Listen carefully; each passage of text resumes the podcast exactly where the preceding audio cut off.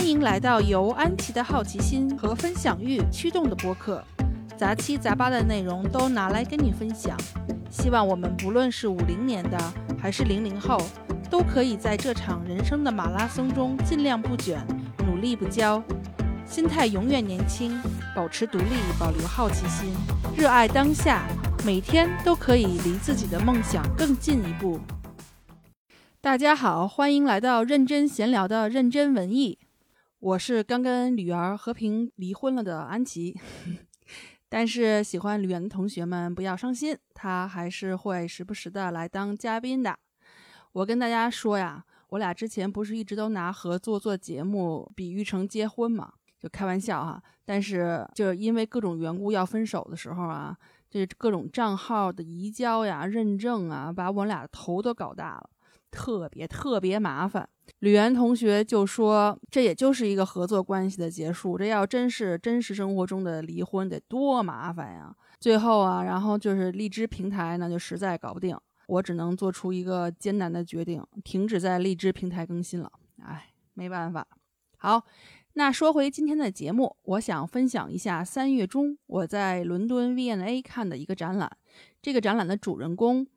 对英国文学儿童绘本感兴趣，或者家里有娃的，或者去过英国湖区旅游的同学们，可能也不会特别的陌生。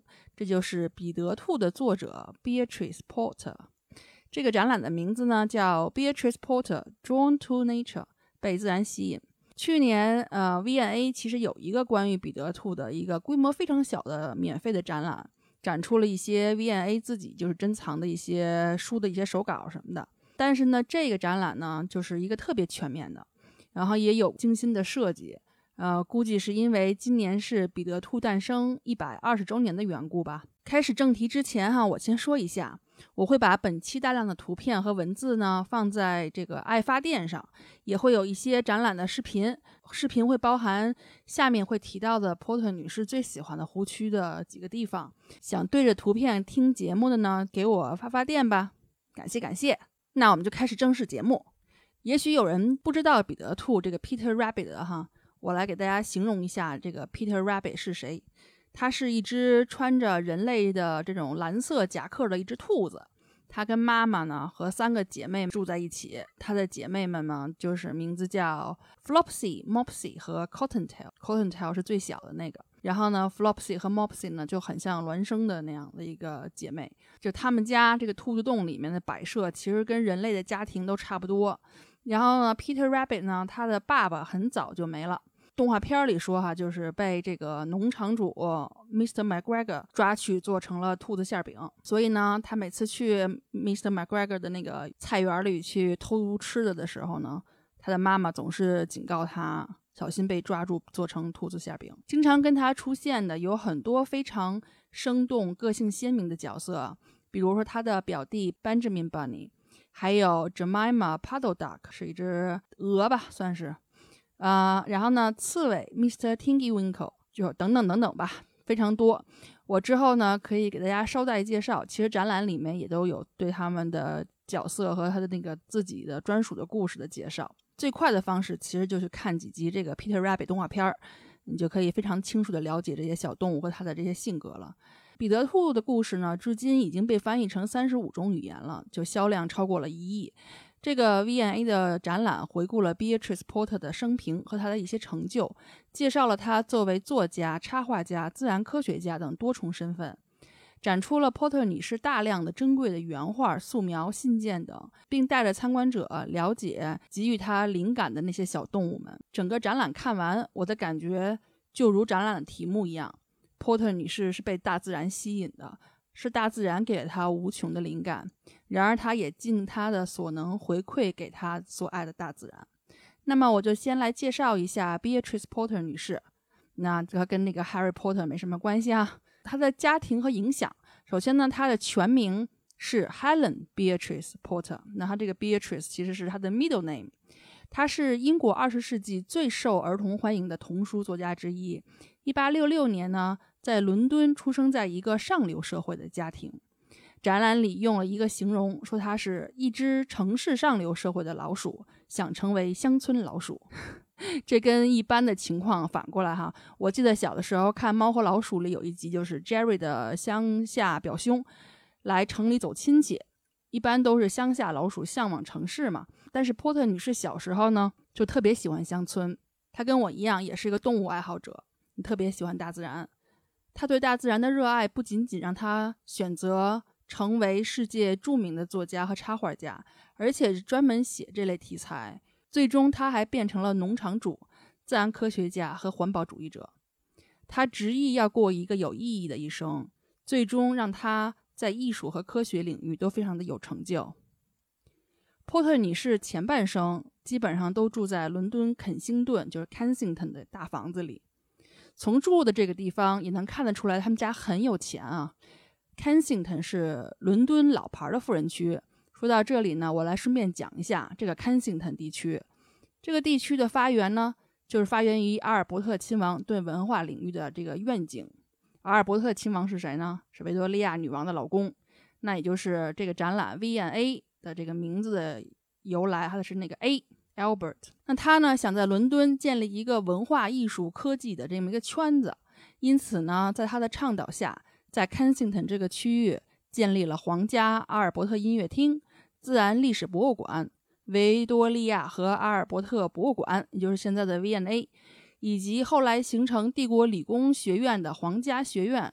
附近呢还有肯辛顿宫和花园，然后科学博物馆。皇家艺术学院、皇家音乐学院和国家艺术图书馆等机构，这几个著名的场所其实都是紧紧的挨在一起的，恨不得都在一两条街上，一直到现在都是伦敦的一个最重要的文化中心之一，也被称为是博物馆区。波特女士的家呢，就在这个文化中心，估计就跟当时的这个宇宙中心的感觉差不多，跟文化艺术产业也有非常紧密的联系。他的祖上呢是曼城附近过来的，爷爷是靠卖奢侈品和印花布起家的，拥有当时英格兰最大的印花布厂。大家都知道哈，曼城是纺织业起家，就是非常厉害的。他爷爷的这个厂子呢，生产出来的印花布后来是给国会议员专供，因此呢，就人脉人脉也是非常广的。Porter 小时候呢。他们家就有已经有了很多这种艺术和科学方面的这个人脉，因此给 Porter 创作和科学研究的这个爱好提供了很多得天独厚的条件。家门口嘛，触手可及的就是伦敦最顶级的文化艺术科学方面的这个资源。但是 Porter 呢，其实他自己并不爱伦敦这个家，因为他呢经常去苏格兰呀湖区长期度假。他其实发现，他深深热爱的其实是英国北部的风景。那些特别美的这些乡村，因此呢，他最终还是回归到了乡村，这是后话。当时呢，他家还有仆人，Kensington 呢也是当时是正在快速发展的一个区域。据说他看见自己家附近，因为为了腾出空地来建房子吧，来建这个房产，把一些很多果园的一些树木啊砍掉了，他就是非常的不高兴。Beatrice 呢，全家其实都特别有艺术气质。他的爸爸叫 Robert Porter。本职呢，一开始是一个神职人员，后来呢就从事法律方面。但是他其实本人很爱画画，有很多写生的本子，就是 sketchbook。啊，他就喜欢画那个花花草草啊，动物。然后展出了一本 Beatrice 的爸爸的写生本儿，上面画了一只飞智的鸭子，还戴了一顶宽檐帽，就感觉很像 Beatrice Porter 后面他的那个故事里面的大鹅的形象哈。他的爸爸呢，还是一个业余的摄影爱好者，就特别喜欢拍 Beatrice，拿她当小模特。展览里呢，展出了几本就是1832年到1914年期间的家庭相册。从这些家庭照片，其实可以看出他的家庭情况和朋友圈。其中有一张呢，是跟当时的政客的合照。展出的照片呢，我也会放到文字稿里。大家看到照片上有一个很像咱小时候书本上的那个美国总统林肯的那个人，是 Beatrice 的爷爷，叫 Edmund。一会儿我还会提到他。波特女士小时候虽然她是属于非常腼腆的，但是呢，对着相机其实还是自然流露出一种自信和坚定的一种气质，特别有主意的这么一种感觉。展览有一个照片，就是她八岁的时候站在伦敦家的这个 drawing room 窗口拍的。那什么是 drawing room 呢？我们之前在简奥斯汀的那个故居里面也有详细介绍过，大家也可以去听一下。那他的妈妈呢，其实也叫 Helen，他妈妈的爸爸也就是姥爷，是一个非常富有的棉花商人，并拥有就是造船厂，估计是自己造完了船就拿来运自己的棉织棉纺织产品啊。Beatrice 小时候呢一直画画，他的弟弟 Bertram 也是画画，他后来成为了一个职业版画师和风景画家。但是呢，他后来也在苏格兰边境上当起了农民，这也是后话哈。所以你看，这一家子都是会画画的，都是喜欢大自然的。那么生活在这么一个富裕的家庭里呢波特女士的未来前景其实是非常光明的。但是她自己的雄心壮志呢，却被当时的这个社会对女性的限制而局限住了。但是好在全家人都是热爱艺术、热爱大自然的。当他大了一点儿以后，就经常去家门口那些博物馆看各种各样的展览，这也使他的眼界有了大大的提高。他家全家都是信这个一神教的，英文叫 Unitarianism，不会念。这个基督教其实因为大部分认为上帝是这个三位一体的嘛，就是圣父、圣子、圣灵一体，但是他们家信的这个分支叫一神论。就是相信，呃，耶稣呢，在这个道德教义上受到了上德上帝的启发，并且他是一位救世主，但他不是上帝的化身。他们家很有钱嘛，就捐钱在曼城盖了一个教堂，而当时特别有名的一个主教叫 William Gaskell，在那里任职。这个 William 呢，是 Beatrice 的爸爸的老师，然后一直都是家族的好朋友。呃，八岁的时候呢，Beatrice 就给 William 织过一围脖。然后呢，时不时的还摘一些眼花送给他，所以呢，就是属于特别爱戴这个老头儿。呃，展览呢，其实展出了就 Beatrice 五岁的时候跟 William 的一个合影，还有呢，就是 William 给 Beatrice 的信上面说，每次我戴上你织的围脖，就会想起你呀之类的。同时呢，还展出了一页 Beatrice 十七岁时候的一个日记。他从十几岁开始写日记，就是用代码写的，就不是编程啊。但是是怎么写的呢？我不太清楚。反正我因为他那个字迹，我真的是看不懂。比起这个简奥斯汀的这个字迹来说，真的是跟天书一样。同时展出的呢，一些当时 Beatrice 家里的呃陈设和用品，你就能感受到他的家庭情况了啊。比如说花瓶和盘子啊什么的，都是 Wedgwood 的。大家也知道是多么贵啊！然后还有一幅就是当时著名的水彩画家 William Henry Hunt 的这个水彩画《鸟巢与鲜花》。这幅画呢是他妈妈收藏的，他还收藏了很多他喜欢的这个给他艺术灵感的艺术家、插画家的画。还比如呢，Beatrice 有一个抽屉柜，是日本的抽屉柜，然后里面呢是一打开都是用木头和那种铜然后拼贴的那种装饰，特别的精美。这些装饰品和摆设都是当时上层社会富裕人家才用起的东西，所以你看得出来，Beatrice 的就是品味其实也是不错的。这些东西现在都在湖区的这个 National Trust 的那个 Beatrice 的一个博物馆里面。而当时呢，他们家住的这个地方哈，就是旁边还有一个著名的人物，就是拉斐尔前派的 John Everett 米莱。米莱的工作室就在他们家附近，邻居。年轻的 Beatrice 和爸爸呢，经常去米莱那里玩儿。他记得米莱鼓励他，然后对他说：“很多人都可以画画，但是你有的是敏锐的观察力。” Beatrice 收藏了一幅米莱的著名的 Mariana 的一个草稿，也在这个区域里有展出。Beatrice 的父母呢，都其实有着共同的这个爱好，就是对艺术和大自然的热爱。这一点毫无疑问地传递给了 Beatrice 和他的弟弟。他呢，从小就喜欢水彩，从妈妈那里继承来一个水彩盒。九岁的时候呢，带着写生本画画，然后就可以画各种各样的东西，比如说临摹某本书上的河马呀，看到的一些花朵呀。在这个展览的部分呢，就可以看到他的一些速写本，还有他用家里生产的这个印花布做的这个本子的封面，还有用这个陶土模仿这个 Wedgewood 上面的一些图案捏的小猫，还有。嗯，画的那个兔子图案，然后再烧制的一些瓷砖，反正就是从很小的年纪就开始探索各种艺术形式了。接下来我讲一下 Beatrice 和他弟弟 Bertram 的童年。他们两个人小的时候啊，经常偷偷的把一些动物带到幼儿园和学校里去，而他们的家长和保姆对这件事情基本上是假装没看见。带兔子、小狗其实还算是好的，他们还带了很多什么小松鼠呀、蝾螈呐、蝙蝠呀，有的时候还带一些猛禽，比如说猎鹰之类的。然后呢，当他们的宠物死了以后呢，Beatrice 和弟弟呢就会解剖或者是填充做成标本。然后，或者是把这个动物的骨头呢放在柜橱中，他们还会将各种蛋呐、昆虫和贝壳收集起来，然后保存在一个特殊的柜子里。他们花了很多年研究这些标本收藏，并为他们的宠物画素描，以及在户外做写生。这些痴迷的做法使 Beatrice 对自然动物行为的运动形态有很多深入的了解。比如他八岁的时候就开始捡各种毛毛虫回家画画，然后学习。日记上记录了不同种类的这个蝴蝶呀、蛾子，以及它们的这种生存环环境和食物种类。其实当时维多利亚时代中产阶级的孩子们都是被家长鼓励去绘画和了解自然科学的，所以 Beatrice 和弟弟呢，在他们伦敦五层楼的家里有收藏了各种各样的动植物标本。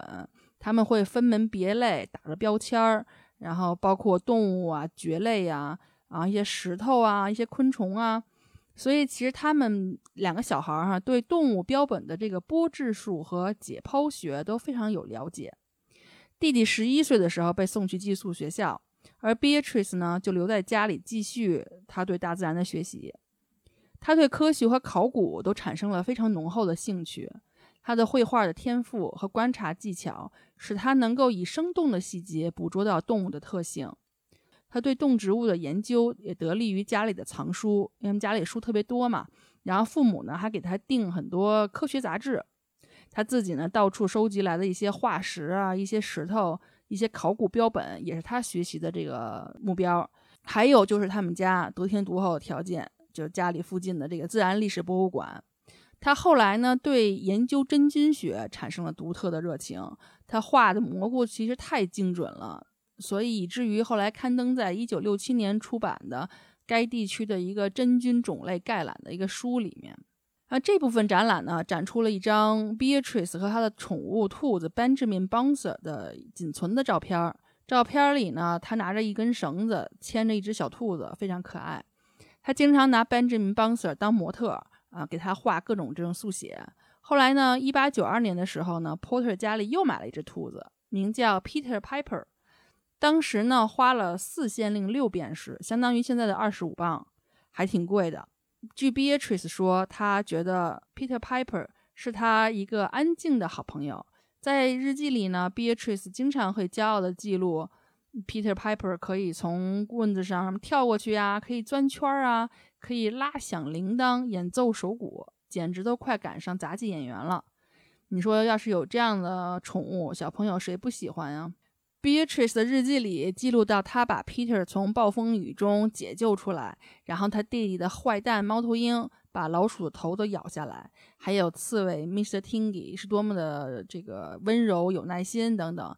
这些其实都给了 Beatrice 之后的创作带来了灵感。这些小动物都活灵活现的出现他以后的书里，所以呢，还是推荐大家有机会可以找他的书来看一看。一八八四年的时候，他他的弟弟有一只宠物蝙蝠，然后去走读学校的时候留给了 Beatrice，然后 Beatrice 对他的表述是非常的驯服，也非常开心有趣的一种小生物。但是他有时候担心养不活它，然后弟弟就跟他写信说：“你要是养不活它呢，你就把它弄死，然后做成标本吧。”我当时看到这儿的时候，我也觉得真的是，嗯，无话可说。这个展览中间呢，还有一个桌子，然后呢，它有上面有放了四个显微镜，我其实每一个都仔细看了看，显微镜下面都是什么苍蝇腿毛啊、蜻蜓、蝴蝶翅膀的鳞片呀什么的。Beatrice 其其实十几岁开始就用显微镜了。那显微镜属于当时是可以负担得起的一种爱好吧。他喜欢在显微镜下面观察一些细节，然后把它们画下来。Beatrice 和弟弟呢，虽然非常爱他们的宠物们，但是呢，像刚才我说他弟弟对他蝙蝠的这个说法，说你养不活就把它做成标本吧。其实可以看得出来，他们其实对他们宠物的死亡其实也不会特别的伤心。为了研究骨骼结构，姐弟俩会在这个宠物过世以后把宠物给煮熟了，然后留着骨骼。这里听起来是不是有点恐怖呢？想想你和我有谁可以做到这一点？我小的时候宠物死了，我就特别不想触碰他们的尸体，而且心里很难受。会给他们在我家的院子前刨个坑，然后埋了，还拿那个厕所纸做一种小白花，放一圈，然后默哀三分钟。所以把自己的宠物煮了留着骨骼这件事儿，我肯定是做不到的，更别说给扒了皮做标本了。所以他们是科学家，而我不是呢。除此之外呢，Beatrice 其实特别喜欢用历史练习册压干花做植物标本，所以看来他也不是很喜欢学习历史哈。然后展览还展出了一张兔子皮，据说是 Benjamin Bunser 的。接下来呢，说一下他在艺术方面的学习。Beatrice 的亲戚家其实有很多特别杰出的一些艺术收藏品，所以他十七岁以前就从来没去过公共美术馆，之前都只是去博物馆哈。十七岁的时候呢，他去了这个 Royal Academy of Art，就是 R.A.，然后就被里面的绘画震撼到了，他感受到了之间的差距，但同时呢，他也更多感到了鼓舞，觉得自己可以画得更好，自己也可以画成那样。这一部分展览里面有他各种各样的写生，呃，还有他的一些绘画作品，呃，其中有一张照片是 Beatrice 爸爸拍摄的，当时建造 Natural History Museum 这个自然历史博物馆的一个老照片。还挺难得的，还有一片工地啊。然后当时呢，后面呢就是叫 South Kensington Museum，也就是现在 V N A。Beatrice 的父母呢，为了鼓励他画画，小的时候给他请的是私教教他画画。后来呢，家里有一个学艺术史的这一个朋友，给他介绍了一个职业的艺术家，教他画油画。但是 Beatrice 非常不喜欢，还是继续画他的水彩。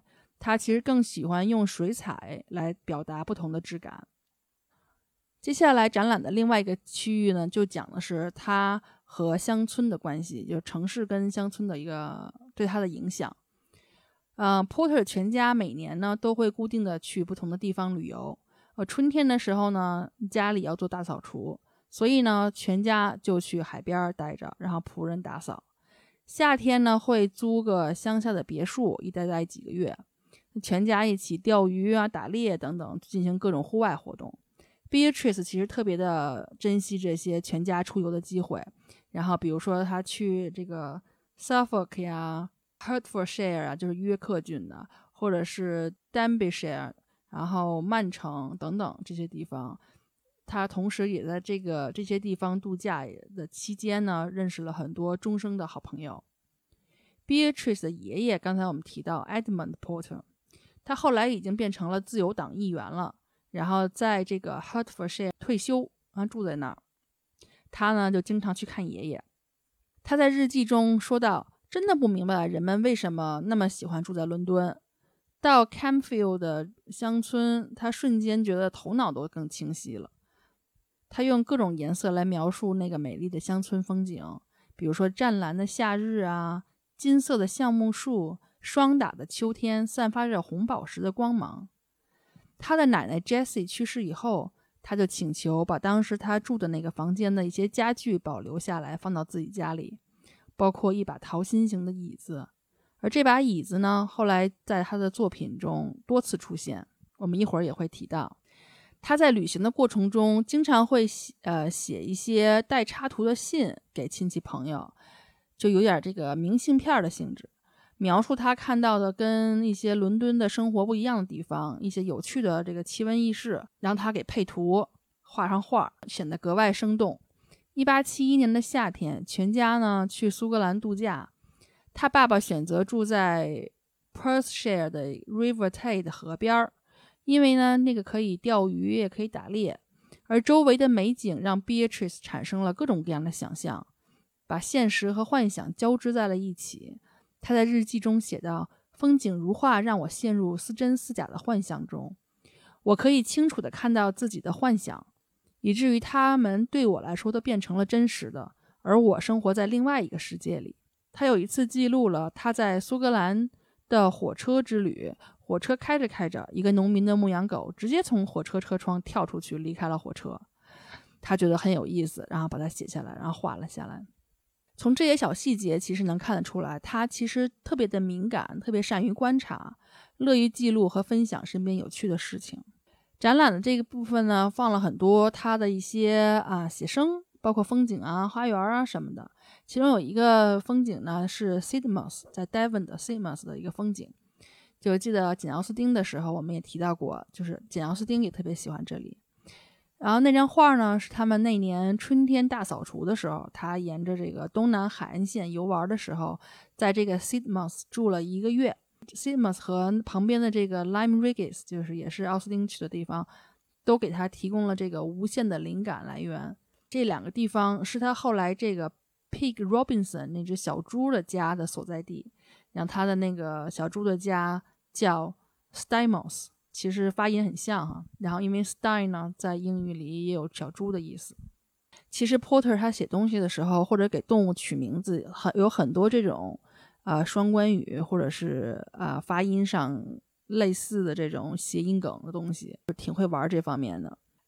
然后他们当时呢，在北威尔士 Dunbyshire 这个花园，这个词儿真的是很，他们很多词很难念，因为威尔士的很多单词都是一堆辅音，你都不知道怎么念。他在这个他的婶婶家玩，经常是因为把小动物偷偷带到家里，然后遭到婶婶的嫌弃。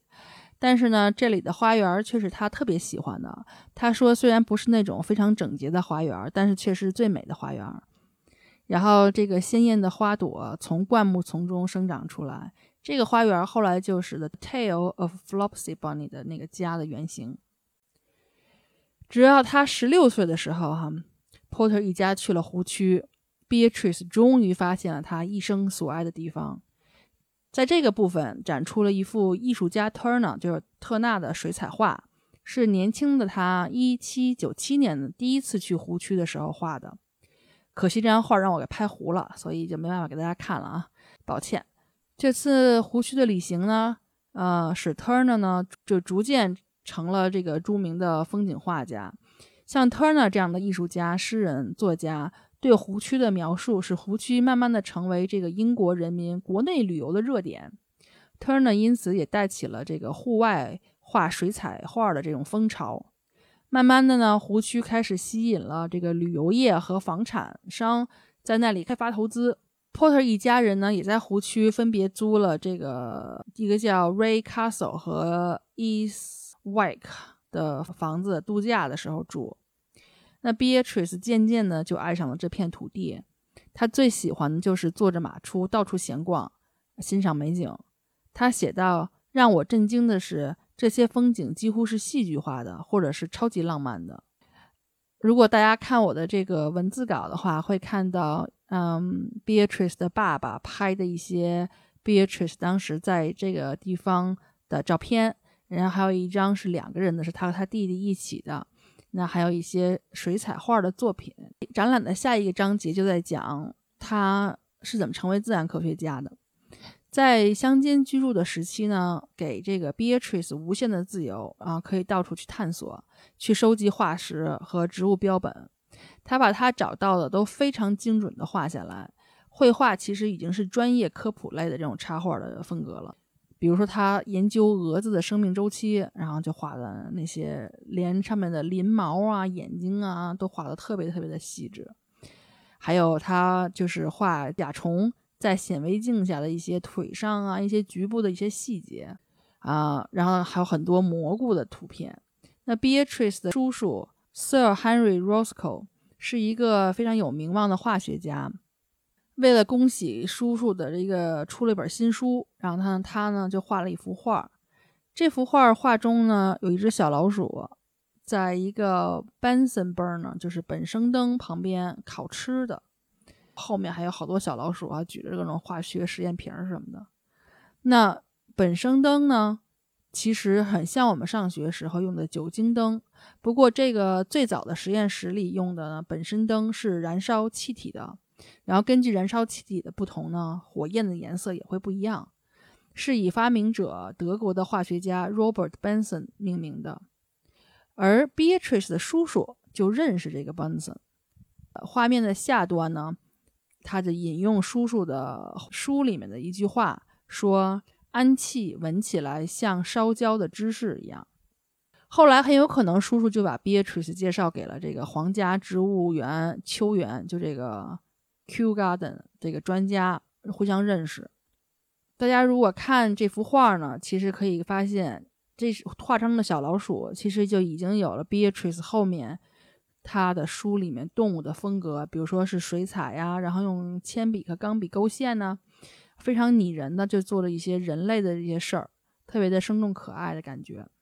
那刚才也说，Beatrice 开始画蘑菇，他是一八八五年开始的，画了很多蘑菇以后呢，开始跟一个叫 Charles McIntosh 的这个专家通信，经常找他要一些样本，或者给他看自己画的画。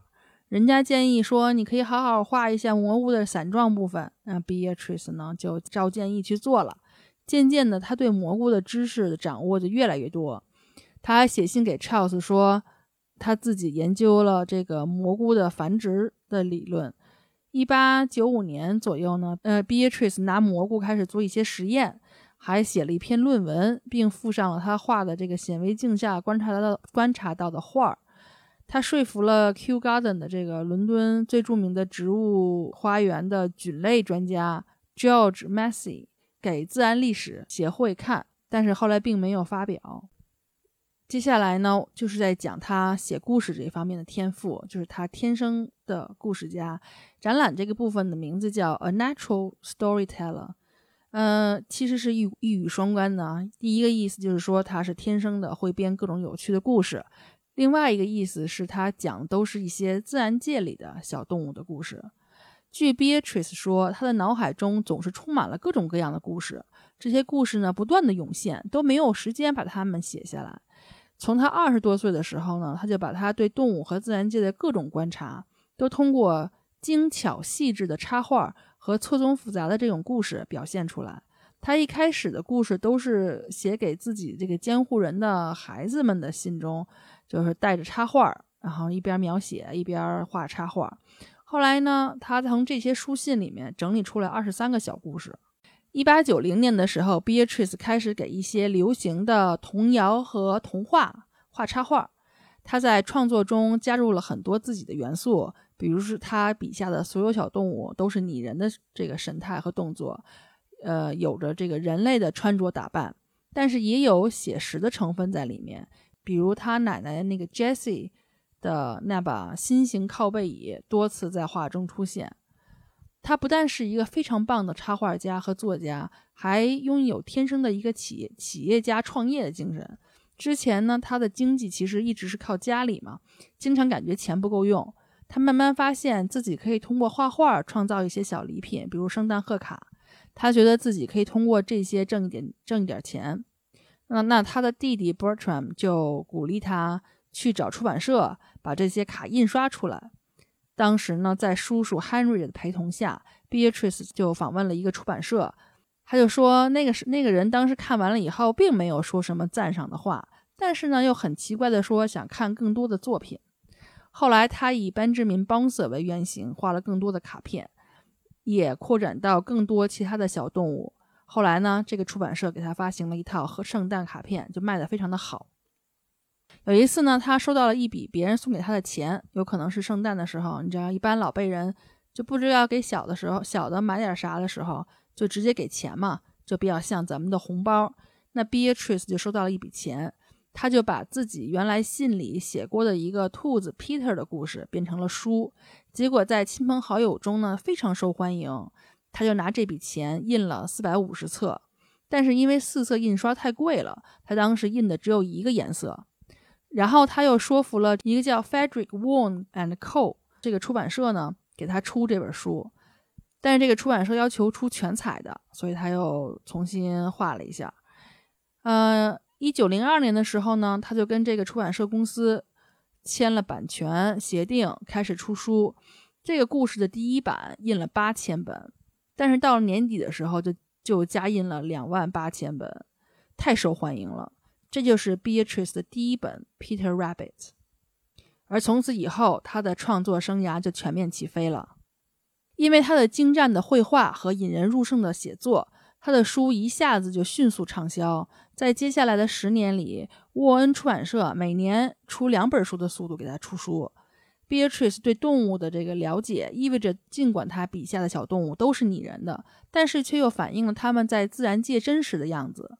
Beatrice 巧妙地把自己喜爱的艺术、自然科学、文学和英国的风景，巧妙地结合在这些作品当中。值得一提的是，虽然他一开始设计过几本大开幅的书，但是后来他旗下的这个系列丛书的尺寸都是小小的，巴掌那么大。他希望可以让更多的小朋友都买得起，但是呢，偶尔他也会出一些精装本，比如是用他爷爷的那个你知道高档奢侈品的那个印印花布装帧的这种硬皮封面，作为这种高档的版本，可以拿来当做礼品送人。从这里呢，也可以看得出来他的经济头脑啊，把自己的产品划分得很清楚。呃，那个时候呢，其实呃，跟这个出版社合作，他后来这个后来出版社要求他每一本书的结束页都有一些变化，就不是只是空白的。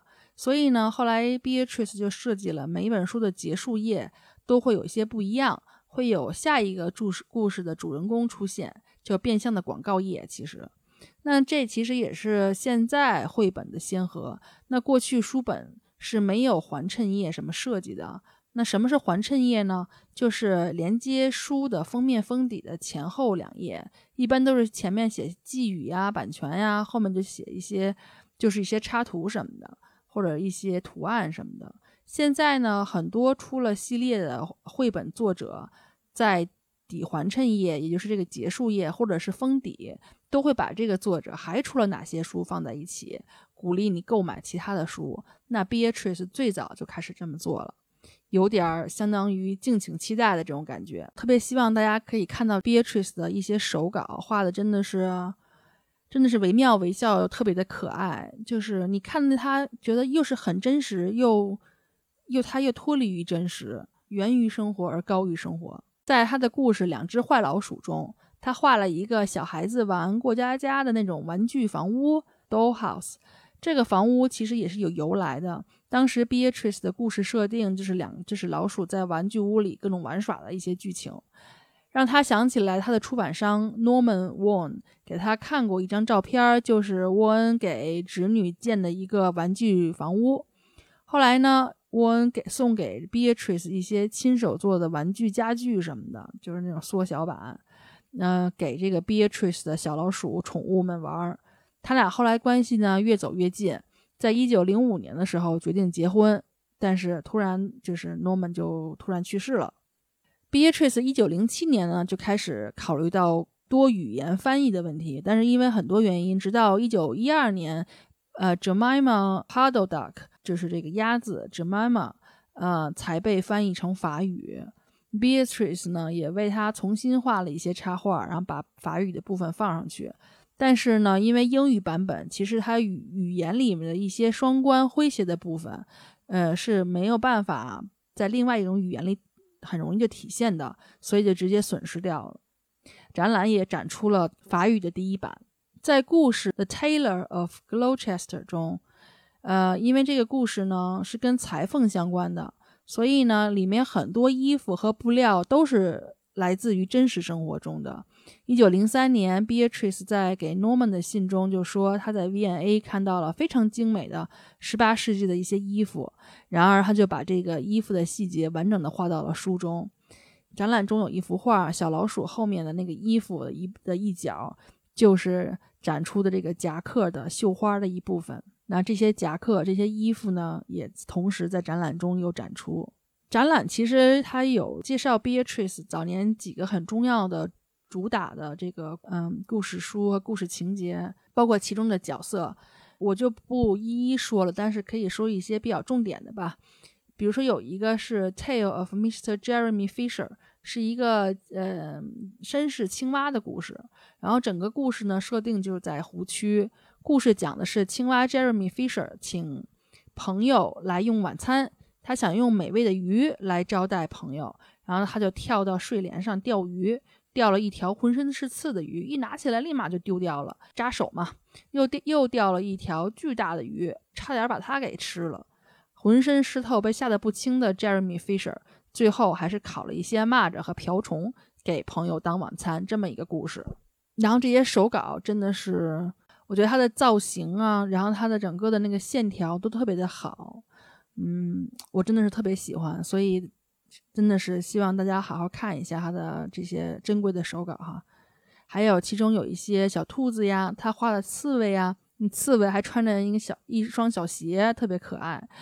嗯，一九零三年的时候，Porter 全家在湖区度假，住在 Full Park Villa 这个花园，种了蔬菜呀、水果什么的，然后还有一些篮子和空的花盆儿。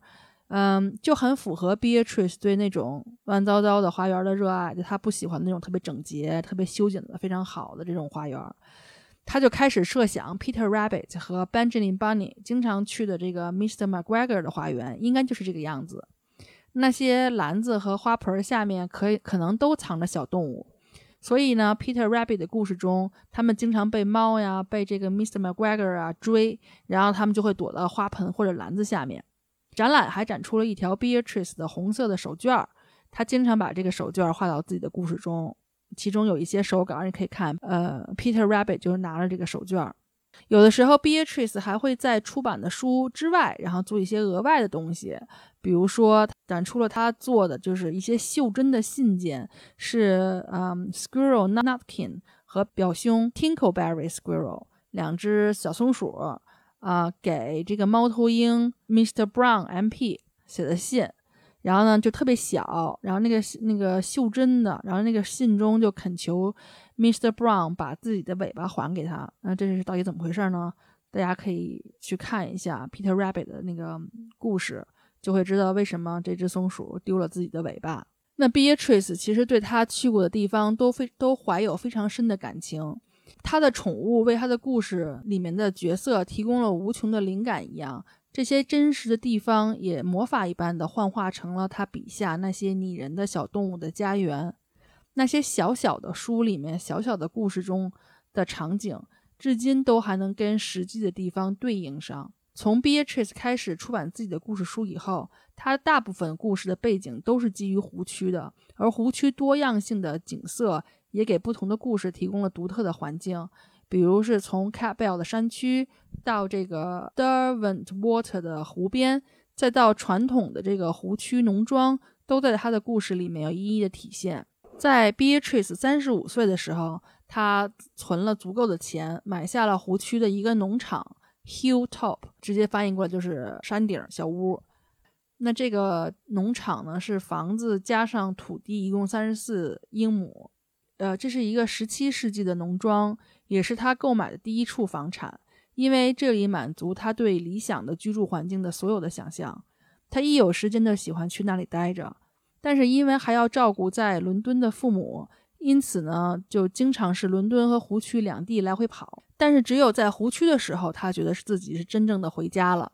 十年以后，他跟当地的一个律师 William Hillis。呃，在一九一三年结了婚，不顾家里反对，他就从此定居在湖区。他们他俩呢住在附近的另外一个农庄，叫 Castle Farm，然后把 Hilltop 呢当做他写作和画画的工作室，并在这里呢处理所有农场的一些业务，可谓是把工作和生活地点分得非常清楚了。William Hillis 据说是一个非常内向、安静的人，但是他对湖区附近的这个风土人情同样非常的热爱。结婚以后呢，Beatrice 就称自己是 Mrs. Hillis，而 Beatrice Porter 这个名字仅仅就作为笔名在用了。他希望 Hilltop 看起来就是一个传统农庄的样子，因此里面放的都是老家具。他提到说，这些老家具没有现代家具那么昂贵。但是却比现代家具美观不少。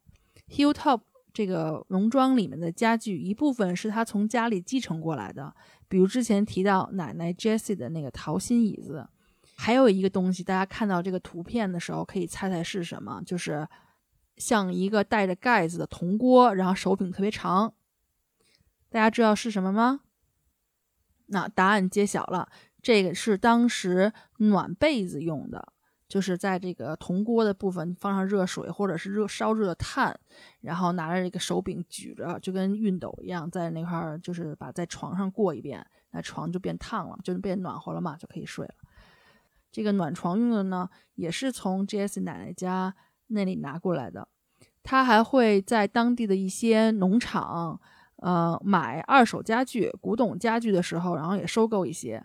他特别喜欢十七世纪的这个橡木家具上的一些雕刻，啊，比如展厅里面展出了一个很大很精美的橡木箱子，据说他是从当地一个比较有名气的人家里收购过来的。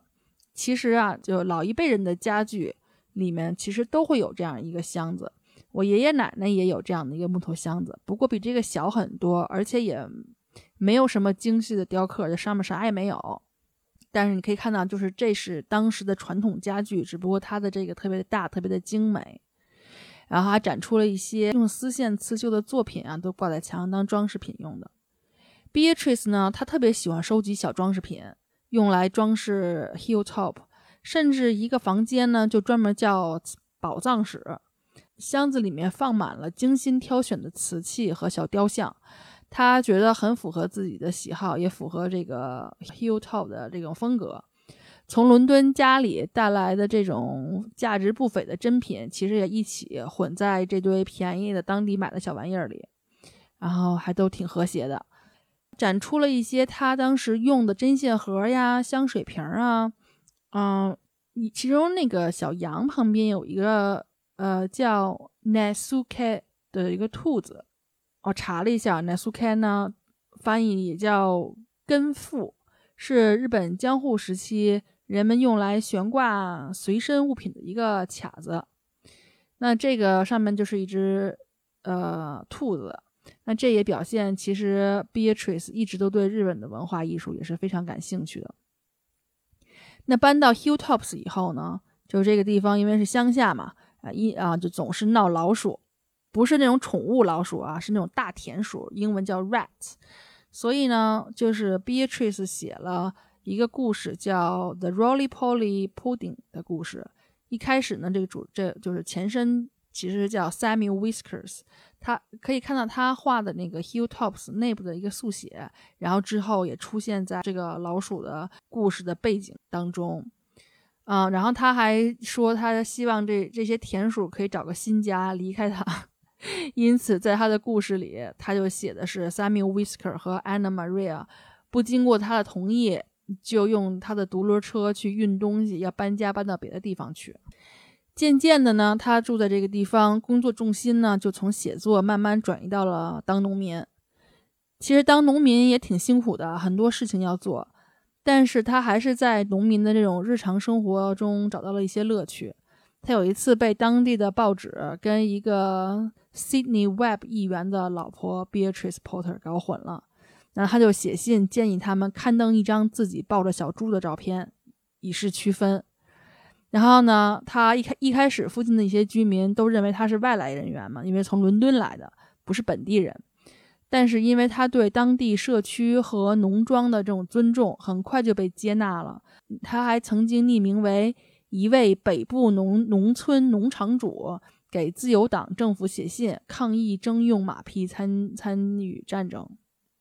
展出的时候还展了他当时穿的一双鞋，黑皮鞋，他就叫 Clock。他说非常舒服，感觉都睡觉都不想脱下来。他在之后的自己的作品里面也自嘲过这一点。有一个牧羊犬就问。Helis 女士到底会不会把那双 Clock 鞋脱下来，还是睡觉也穿着它呢？Beatrice 呢，在湖区的山区走来走去，上上下下，它其实有一个像登山杖一样的拐杖。那这个拐杖其实还有一个特别的设计，就是上面有一个放大镜，就是为了它 满足自己的这种习惯哈。走着走着，看见啥有趣的这种花花草草、小虫子，都可以仔细观察。啊，登山杖上还刻着他两只狗的名字，一个叫 True，一个叫 Sushi，不是 Sushi 啊，Susie。Beatrice 其实她年轻的时候曾经很长时间都觉得非常孤独，但是到了湖区呢，感觉找找到了归宿。她融入当地的生活以后，就积极的为当地做很多的事情。那展览的后面这个部分就展出了很多他为当地文化和自然资源保持所做的一些事情，比如推广传统的畜牧业的方法，因为这种方法不伤害大自然。比如当地有一个组织叫 The Common Open Space and Footpath Preservation Society，就是保护一些公共绿地和一些供人可以徒步走走的这个路线的一个组织。那 Beatrice 呢是这个组织的长期会员。当地还有 Girl Sky 的一个组织，就是类似男生的童子军，这个是专门给女生引导他们成长、鼓励他们发声的一个组织。那 Beatrice 还允许他们在自己的土地上露营啊，做活动。呃，其中呢，展览还展出了一个 Girl Sky 的当时的日志笔记，记录了当时的一些活动。说 Beatrice 有的时候也会参加，跟他们一起喝茶，给他们讲故事、读诗什么的。他自己的呃日记中也记录到，我多么希望我小的时候也有这样的组织。还有一个小细节特别有意思，就西方人吧，吃这种糖心儿煮鸡蛋，就是它那个蛋黄是嫩的那种，流汤的那种，都是放在一个叫 egg cup 里面，就是一个正好可以把鸡蛋竖着放进去的一个小杯子的形状，然后那个鸡蛋就是露出一大半儿的样子。然后你吃的时候呢，用勺子把顶端的这个壳给敲碎，打开一个口，然后呢，要么就是拿面包蘸着里面那糖心儿吃，要么就拿勺子这个崴出来吃。那这里展览里面展出了一个他自己画的 egg cup，然后上面呢还还有一个画着就是脸的一个鸡蛋。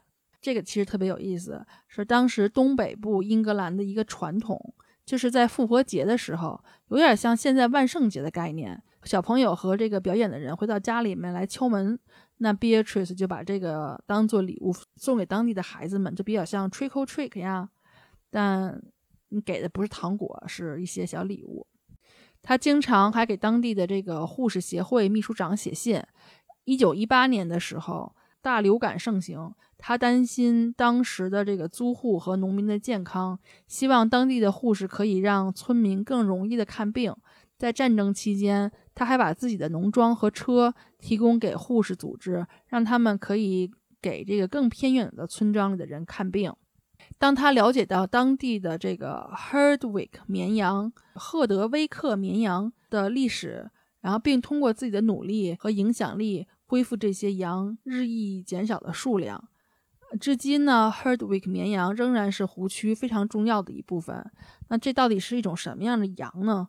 就这个羊吧，是几个世纪以来都生活在湖区以及周边地区。他们的祖先可以追溯到大大概一万多年前，就是已知的第一次羊的那个驯化。当时呢是来自西南亚的羊，然后迁移到欧洲。嗯，大约在五千五百年前被引入到英国。这种羊其实特别健壮，不容易生病，然后扛得住艰苦的这种自然环境。但是呢，数量已经剩的不多了。据统计，百分之九十九的这个 Herdwick 羊都在湖区的中部和西部。在 Beatrice 五十多岁的时候，他就开始参与 Herdwicks 的这个饲养和繁育工作，甚至一度担任该品种协会的主席，还在这个 Herdwick 啊 Herdwick 绵羊比赛中拿过好几次冠军。然后展览也展出了他的那个奖状。当意识到现代化的发展对湖区的破坏以后，Beatrice 就联合了 National Trust 一起保护这片土地，因为他的努力，上千英亩的土地得以原封不动地保存了下来。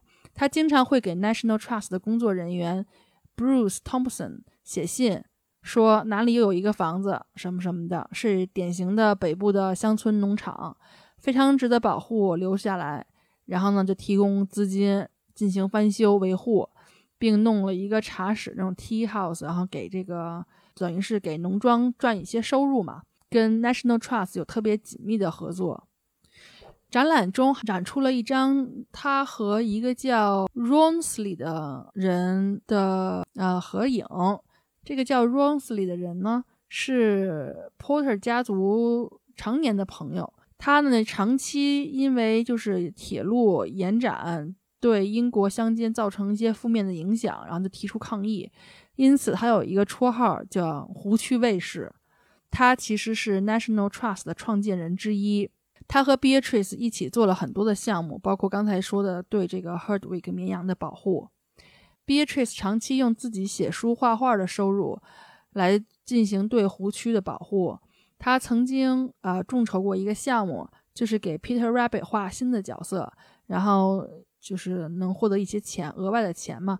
然后这笔钱后来使这个 National Trust 可以把 Windmere 旁边的一个叫 Cockshot Point 那片地给买了下来，保存了当时的原始的风貌风貌，而没有被破坏掉。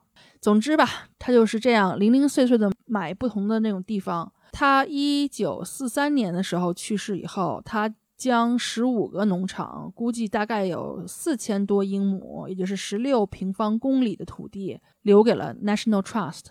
并按照他的指示继续放牧 Herdwick 羊群。现在 National Trust 拥有湖区百分之二十的土地，并对其进行保护。现在已经成为联合国教科文组织的世界遗产，继续实现着 Beatrice 的心愿，也就是对湖区的自然风景以及人文传统的保留和保护。展览最后这个部分还有两面巨大的墙，上面打着湖区的风景的视频。呃，试图还原就是置身湖区美景之中那种震撼的那种感觉。反正我在那儿待了很久，真的是非常非常美。非常建议大家去湖区旅游的时候，不要走马观花的在 Windmere 那里站两个小时就走人，就跟我当时我父母当时那样跟着团就是这样。我希望你能有时间住在湖区几天，或者在湖区徒步旅行，来真正的感受湖区的魅力。展览最后，National Trust 有一个 QR code，说邀请你一起了解并且支持 National Trust 和 Beatrice 为湖区的保护做出的努力。那我把这链接也放出来，里面有很多延展阅读的东西，也有很多 National Trust Beatrice 的藏品可以看细节。就建议如果懂英语的话可以看一看。那基本上展览就是这样。接下来我来说一下关于展览。呃，设计方面和整个展览的一些情况吧。这个呃展览呢，一直在 V&A 会展览到明年一月八号结束，就是二零二三年，呃一月八号结束。如果在伦敦的同学，其实可以去看一看。它门票成人是十四磅，也不算便宜吧。孩子是免费，嗯，也有不同的优惠。比如像我拿着这个 Art Fund 卡呢，门票就半价，就七磅。那如果是拿着 Art Fund 的学生卡呢，就是五磅。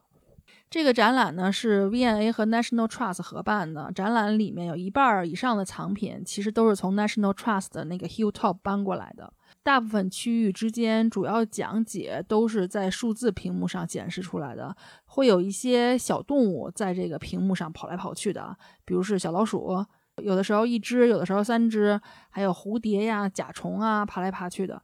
对于我这样一动物爱好者来说，觉得这个细节非常可爱。但是如果你害怕小动物，或者你尤其害怕小老鼠，那我估计你可能还是不要去看了，因为我怕你全程都有不适感。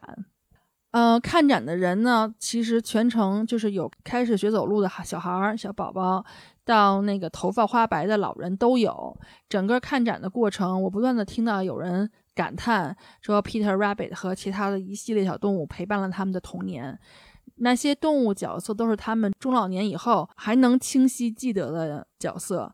当他们看着 Beatrice 原稿上那些可爱的小动物的样子的时候，这些呃参观者的脸上都会露出那种很温馨的那种姨母笑，温馨的那种笑容吧。”仿佛是回顾在回顾了自己的童年，所以整个展览有一种浓浓的怀旧的气氛。有很多给小朋友互动的环节哈，比如说什么显微镜啊，打开壁橱的门看见小老鼠洞啊，还有你可以拉开抽屉看收藏的鸟蛋呀，还有一个阅读角，你可以静静的看每一本小书，然后你也可以同时戴上耳机，耳机里面就是配乐朗读啊，还有一些故事。嗯，展览里面有一个。小细节就是，就小朋友可能会特别喜欢，嗯，就是有一个巨大的花盆儿，那小朋友和大人其实都可以钻到这个花盆里，像这个 Peter Rabbit 躲躲避这个 Mac McGregor 或者是他们家的猫那样钻进去，然后呢，你可以通过这个花盆底部的小孔看到菜园的景象，然后呢，在介绍这个 Miss Tingy Winkle 的时候呢。因为这只刺猬的设定呢，是它会给村子里面所有的动物洗衣服，所以在展览的这个角落呢，就有不同洗完晾干的衣服，然后他会鼓励孩子们穿上这些衣服，然后猜一猜衣服的主人是谁。嗯，看完这个展览，其实我有几个感受，还挺感慨的。我第一点是觉得，就是孩子终生的热爱，其实很多时候从小就可以看出来了。就作为父母，不要因为他可能不能考试得高分，或者以后就业不是现在看起来那么容易就业的行业，就进行阻止。其实是应该引导和鼓励的。比如说，一段时间家长都鼓励孩子们去学财务、学金融、学管理。但其实你看到现在这些，嗯，很多的行业那个时候流行，到现在可能就并不是非常好。而且其实学什么应该是让孩子自己按照自己的这个喜爱和热爱去选择，呃，而作为家长，以我们自己的能力吧，去支持他们。当一个孩子全心的投入去做自己喜欢的事情的时候，其实完全不用担心他们会做的不好，而他们的成长会非常的快乐，而更加自信。第二点呢，就是我在感慨啊，大自然对孩子的成长有多大的作用。其实现在看国内已经开始流行这种西方当时讲的自然教育了。呃，像我们小的时候，自由自在的在院子里面抓虫子啊，观察花朵树木啊，其实是可以学到很多东西的。而且呢，跟自然相处的孩子，其实心态会很平和。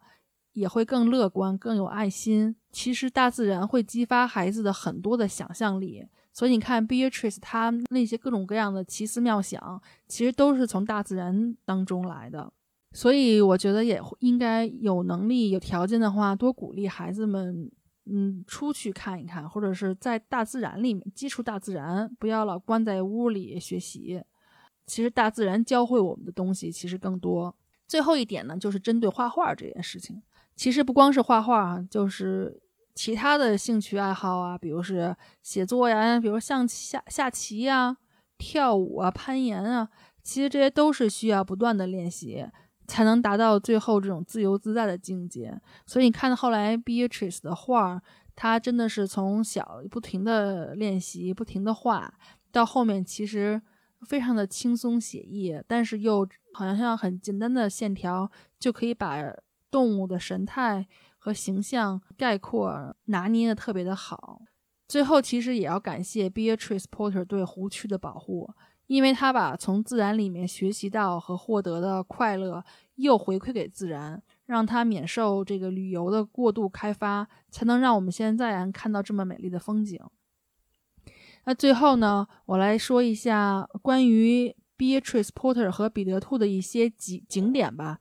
这些景点其实都集中在湖区。首先就是呃，The World of Beatrice Porter Attraction，这个是属于专门展出 Porter 女士的故事与彼得兔的诞生的一个互动的小博物馆。里面有很多角色都非常可爱，非常适合带小朋友们去。他们也会经常举办各种活动。三到四月期间，他们还会给这个彼得兔生日举办生日午餐或者下午茶派对。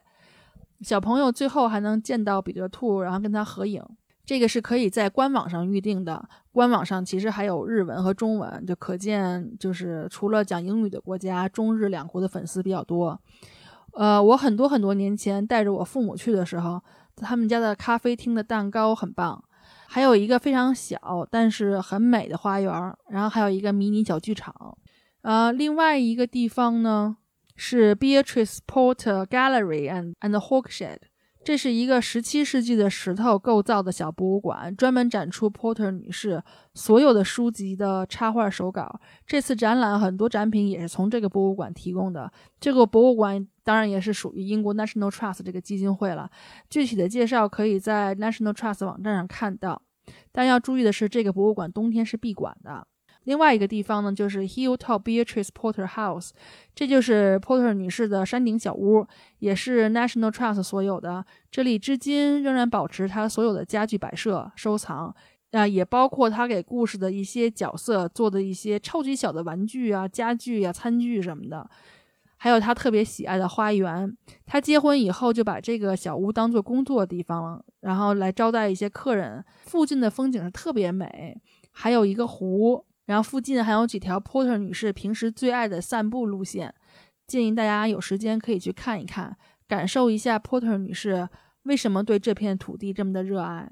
还有一个地方呢，叫 Timeless Tales，这是一个致力于宣扬啊 Porter 女士的作品的独立书店，但是也有很多其他的经典图书哈，以及相关的作品。